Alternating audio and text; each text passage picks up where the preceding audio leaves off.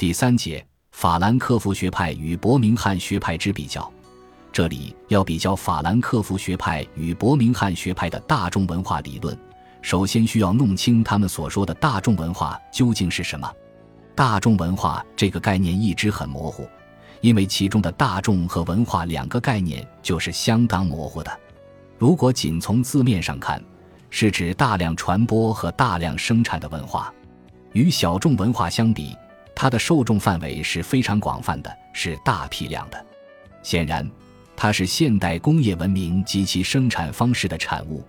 西方自近代以来，围绕着大众文化已经出现过许多争论，其定义也是多种多样的。法兰克福学派的代表人物洛文塔尔曾经提出，大众文化的概念及其争论可以追溯到十六和十七世纪帕斯卡和蒙田的著作中，他们已经在讨论市场经济与文化消费的问题了。按照威廉斯的梳理。大众的含义很复杂，从开始的多数人合集合体变成了现在的以下意思：众多的人数、流行的模式、低等的品味和社会的传播等。在不少人的心目中，大众多少有些贬义的意思。自二十世纪以来，伴随着工业化和城市化的步伐，带有商业化和娱乐化印记的和大量生产复制的大众文化逐渐占据时代文化的潮头。不断的挤压着精英文化和民间文化的生存空间，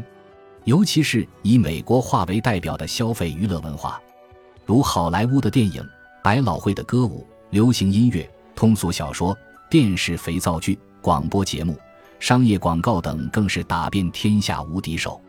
面对这样的文化冲击，反感者和否定者大声斥责大众文化的肤浅和粗俗。如法兰克福学派干脆用文化工业来突出它的流水线生产的商品属性，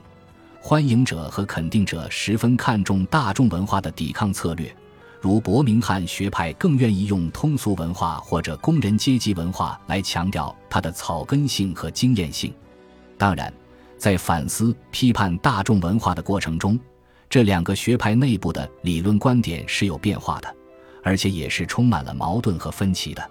对于法兰克福学派和伯明翰学派而言，研究文化现象、分析大众文化，当然是为了解释为什么社会主义革命没有在发达工业国家取得胜利，为什么工人阶级会被当代资本主义社会所收编，同时也是为了探讨新的社会主义革命的可能性。于是，争相研究大众文化或者流行文化，构成了这些西方马克思主义流派的理论动机。面对以消费和快感为中心的大众文化，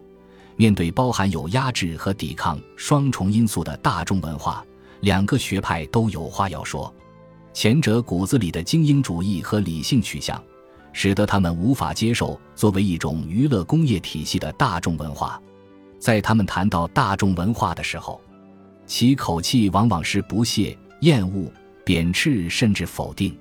这种态度不仅跟他们的理性主义逻辑有关，而且与他们的出身、学识、背景有关。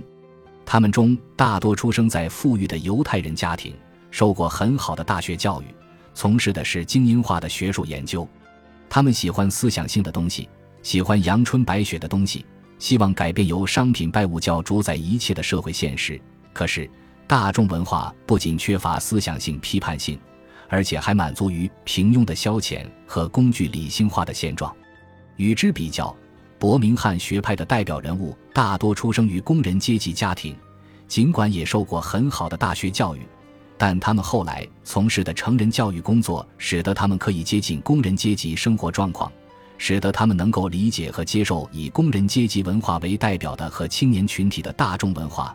他们从中看到更多的是拒绝和抵抗的政治效应。是日常生活和微观层面的超越意愿。阿多尔诺从小深受思辨文化和古典音乐的熏陶，其骨子里面的文化倾向无疑是偏爱小众的。尽管今天看来，他的许多理论观点都已经过时，甚至有许多想当然的偏激之词，但他在文化理论方面持久的名声。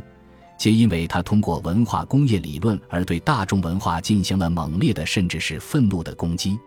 在他与霍克海默尔合著的《启蒙的辩证法》一书中，专门设有一章文化工业，作为大众欺骗的启蒙，其立场之鲜明和言辞之尖刻，让人印象深刻。在他的观察判断中，作为现代娱乐消遣体系的文化工业，就是为大众提供一种无脑子的快乐。快乐始终意味着无所思索、忘却痛苦，即使是正处在痛苦之中。从根本上讲，它是一种无能为力的状态。快乐确实是一种逃避，但并非人们所说的是对残酷现实的逃避，而是对最后一点反抗现实的思想的逃避。快乐许诺给人们的自由，就是逃避否定的思想。类似这样不容置疑的结论比比皆是，明确表达出了法兰克福学派的文化批判立场。该学派对于文化工业的讨伐和否定，其思想背后无疑有着纳粹宣传机制和美国流行文化的直接影响。他们在这两者之间找到了共同的地方，即凭借现代电影、广播。报纸等文化生产形式进行一种意识形态的文化操纵。文化工业体系之所以出自自由主义的工业化国家，显然是因为这些国家成功的制造出了特有的文化媒介，特别是电影、广播、爵士乐和杂志。当然，他们的发展源于资本的普遍规律。纳粹德国的一时成功和美国社会的新型控制形式。都取决于这种强制性和欺骗性的文化工业。阿多尔诺之所以选择使用“文化工业”而不是“大众文化”的表述，就是为了避免概念上的混淆和误解。因为在人们一般的使用中间，“大众文化”还有自发产生和从人民大众出发的意思。根据马克思对于商品拜物教的分析，阿多尔诺特别指出了音乐拜物教的存在。并且将流行音乐当作是文化工业的社会标本，或许是因为他对古典音乐有着执着的热爱，或许是出于他对音乐本身的敏感。他对现代文化现象的批判分析大多集中在音乐上面。他写过两篇很有影响的音乐分析文章，分别是《论爵士乐》和《论音乐中的拜物教特征和听力的退化》。他在文章里揭示了现代流行音乐的几个显著特征，即标准化。被动化和顺从化，这些特征完全符合文化工业的娱乐消费准则。与过去的听众比较，现在听众产生了听力的退化，其音乐的意识和理解几乎都丧失了。消费者实际上崇拜的是他为购买托斯卡尼尼音乐会所付出的金钱。对于流行音乐的听众而言，听贝多芬的第七交响乐与看比基尼的表演没什么区别。或者说，听众是按照足球和汽车的概念及消费品的概念来听音乐的。阿多尔诺强调，爵士乐是一种严格意义上的商品，其市场性渗透在它的生产过程之中。市场规律、商品销售和消费者决定了爵士乐的生产。它表面上是无规则性的，但其实是受一致性支配的。无助感往往是爵士乐表达出来的最显著的特征。这种无助感源于对社会权力的恐惧，以及对于权力的无奈的服从和适应，并且表达出这样的意思：我什么都不是，无论强权对我做些什么，对我来说都是可以接受的。阿多尔诺对于爵士乐的负面评价是最遭人诟病的地方。当年该学派的另一重要代表本雅明就与他有过争论，他始终强调意义是由生产方式决定的。而本雅明坚持意义是由消费过程决定的。换言之，阿多尔诺的文化工业理论完全无视消费者的主动性，将消费者看作是像儿童一样的幼稚可欺。法兰克福学派中间的激进分子马尔库塞也得出了与阿多尔诺同样的观点。他从感情和思想上都与现代社会格格不入。别人把发达工业社会看作是丰足的社会。他却认为这是一个病态社会，别人把自由民主看作是现代人的福祉，他却认为这是一种虚假的自由生活；别人把科学技术看作是现代文明的发动机，他却认为这是一种新型的社会控制手段。在一种浪漫主义的反资本主义的文化批判思潮的裹挟下，他将西方发达工业社会看作是一个新型的极权主义社会，这个社会采用了花样翻新的统治形式。对现代人进行超额压抑，在他的代表著作《单向度的人：发达工业社会的意识形态研究》一书中，他提出现代新型极权主义有两个主要特征，一个是社会的一体化，具体包括需要的一体化、利益的一体化和价值的一体化。由于一体化程度的不断加深，现代社会似乎成了一个整齐划一的社会，很少有反对的力量，很少有批判的声音。另一个是全面实施工业技术的控制，利用现代科技手段对人的生命活动进行有效的操纵。技术的合理性已经变成了统治的合理性。现代社会用尽一切手段将现代人培养成单向度的人，这种人只是为了购买消费而生活。他们把小汽车。高保真音响、错层式家庭住宅、厨房设备当作生活的灵魂，把个人束缚在社会上的机制已经变化了。社会控制正是在它所产生的新的需要中确立起来的。这种新型的极权主义，实际就是文化领域里面的极权主义。当艺术变成商品，并且极力追求生产率的时候，当发自心灵的音乐充当起作为推销术的音乐的时候。艺术连同它的否定形式都屈从于技术合理性的进程。社会的压抑性管理愈是合理，愈是有成效和公益化，愈是全面。被管理的个人用以打破奴隶状态和获得解放的手段与方法就愈是不可想象。在马尔库塞看来，娱乐工业向消费者提供标准化的产品，灌输单向度的思想和行为模式，阻碍消费者的政治想象力。也就是尽量不让消费者超出现存秩序去思考，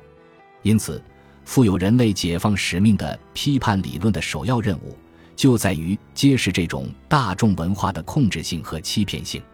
与法兰克福学派的视角不同，伯明翰学派对大众文化或者通俗文化采取了经验主义和平民主义的立场，更加关注大众传媒技术带来的社会变化。更加重视工人阶级文化以及青年亚文化的抵抗意义，其文化研究的理论目标很明确，既不在美学方面，也不在人文方面，而是在政治方面。当然，这种政治是审美化的政治，也是人文化的政治。伯明翰学派的要旨是在一种文化政治学的引领下，促使人们理解正在发生的一切。尤其是要为人们提供一些思考方式、一些生存策略、一些反抗资源。在他们看来，一方面文化生产与经济生产以及阶级斗争紧密联系，反映了社会发展的决定论色彩；另一方面，文化实践又能够超越现实条件的约束，体现出人类活动的主动性和创造性。所以，文化研究要特别关注大众文化，尤其是工人阶级文化和青年亚文化。无论如何，文化问题不仅仅是一个价值观念的问题，而且还是一个政治权力的问题。这种研究思路明显受到法国后现代主义哲学家福柯的微观权力学说的影响。显然，这些新左派知识分子对于大众文化的研究，不是出于一种纯粹的学术兴趣，而是抱有一种鲜明的政治实践立场。正如汤普森在《英国工人阶级的形成》。一书的导言中所说的那样，我要将那些穷困的织袜工、捣毁机器的剪绒工、过时的手织工、怀抱理想的手艺人，从后世的那些不屑一顾中解救出来，结合英国社会的现实条件，从工人阶级文化和大众文化中间探讨政治实践的可能，形成了该学派始终如一的理论研究路线。霍加特一九六四年出任伯明翰现代文化研究中心主任的时候，就厘定了一个具体的研究计划，其内容包括当代社会小说的划分与变迁、通俗音乐中间的民歌与俚语、报纸刊物的发展变化、流行音乐与青少年文化以及国内艺术研究等。威廉斯从他的文化唯物主义出发，始终强调文化是平常的，是经验的，是生活的，是大众的。只有在这样的主导观念下面，我们才能让文化回到地面上，回到经验中，得以将工人阶级文化及其大众文化拔高，从而将文化问题置于当今社会变革的议事日程上来。在他的代表著作《文化的用途》中，霍加特一半带着伤感，一半带着期待地表达了他对工人阶级文化的特别关注，因为出身工人阶级家庭。他特别熟悉那种自娱自乐的和平民化的人民文化，该书用一半的篇幅回忆了作者曾经生活过的那个地方和那个年代，在工人俱乐部、小酒馆、家里面、路边商店、电车站和街道社区，人们阅读流行的报纸杂志，参加喜欢的体育活动，收听英国广播公司的广播连续剧，喝酒、聊天、谈论译文、趣事，结伴外出郊游。工人阶级的娱乐活动具有很明显的集体意识，他们有着自己的价值判断和娱乐文化。我们愈是观察工人阶级的生活，我们愈是更多的看到工人阶级的核心生活态度。我们就会发现，这种生活态度的核心是人际的、具体的和地方的。它的具体体现，首先是家庭观念，其次是邻居观念。该书接着用另一半的篇幅论述了，在商业文化携着新文化的名义和美国流行文化的进攻之下，传统的工人阶级文化趋于瓦解。来自美国的电影场面。电视节目、流行音乐、犯罪小说、连环漫画和商业广告，完全迎合并征服了工人阶级中的年轻一代。那些十五岁到二十岁的年轻人，一副美国式的打扮和做派，他们常常流连于新兴的牛奶吧，往自动电唱机塞进几个铜板，而陶醉在美国流行音乐之中。即使与街角处的小酒馆相比，这种地方也完全是一种浅薄和病态的放荡形式。在煮沸的牛奶的气味中间散发出一种干枯的精神。这里的许多消费者，他们的服饰、发型和面部的表情都说明，他们在很大程度上是生活在一个神话世界里面，其中掺杂着他们所接受的美国式生活的粗俗成分。尽管霍加特对年轻的工人阶级成天盯着电视广告上的美女很失望，但是他最终还是对大众文化的进程保留了一些希望。因为工人俱乐部、铜管乐队、群体交往、地方传统和家庭生活等人际交流方式还依然存在，这些都是积极的抵抗力量。作为霍加特的助理，后来又接任了研究中心主任一职的霍尔，不仅是伯明翰学派的奠基者和中坚力量之一，而且还为该学派的文化研究打开了国际学术界的大门。他不仅注重文化理论的方法论建构。而且还就流行文化、青年亚文化、视觉文化、媒介文化等进行了广泛深入的研究。自始至终，他强调要从大众文化的两面性出发，即看到大众文化包含着压制和抵抗的双向运动，看到大众文化是围绕着大众力量和权力集团的对立斗争而建立起来的。在他与 P. 瓦勒尔共同编辑出版的《大众艺术》一书中。他提出了该学派开放多元的大众文化观，要求彻底打破和结束以往那些区分高雅艺术与通俗艺术的标准界限，强调通俗文化也有他们真实的和好的一面，比如爵士乐在情感和审美方面都是很丰富的，比如少男少女们特别喜欢的那些流行音乐就表现出了一种离经叛道的社会潮流。同霍尔的关注点一样，该学派的另一代表人物的。赫伯迪格撰写了《亚文化风格的意义》一书，集中探讨了以无赖青年和嬉皮士等为代表的青年亚文化，特别强调这些群体独特的体验表现形式及其抵抗意义。事实上，无论是玩摇滚音乐还是讲下流话，青年亚文化都是在用种种风格来表达他们对霸权的挑战。亚文化风格所蕴含的意义，在于它故意冒犯正统的和正常的东西。挑衅社会的共识原则和生活形态，他是在用意志性的抵抗力量去对付同质性的支配力量，其中有着微小但却很活跃的政治主动性。这样的大众文化是从底层创造出来的，而不是由上面强加的，因此他们是快乐并反抗着。无论如何，大众文化首先要为消费者提供快乐和消遣。这是大众文化实现其交换价值的不二法门。可是，法兰克福学派认为这种快乐是空虚的、浅薄的和幼稚的，其要害是不用动脑子而丧失思想性。但在伯明翰学派看来，这种消费式的快乐也是一种抵制的和解放的快乐。事实上，离开了大众文化的抵制力量，日常的政治实践活动就没有了必要的根基和动力。前者将快乐与思想对立起来，总以为在消遣中无法产生思想；后者则认为快乐可以培养抵制的力量。大众文化的休闲娱乐是权力控制最薄弱的地方。于是，前者的政治策略是让精英文化取代大众文化，以开启思想批判性和革命性的艺术，自然就成了他们的政治理想中的诺亚方舟。后者寄希望于大众文化的微观效应，同时也看到了这种文化的渐进式选择以及矛盾的存在。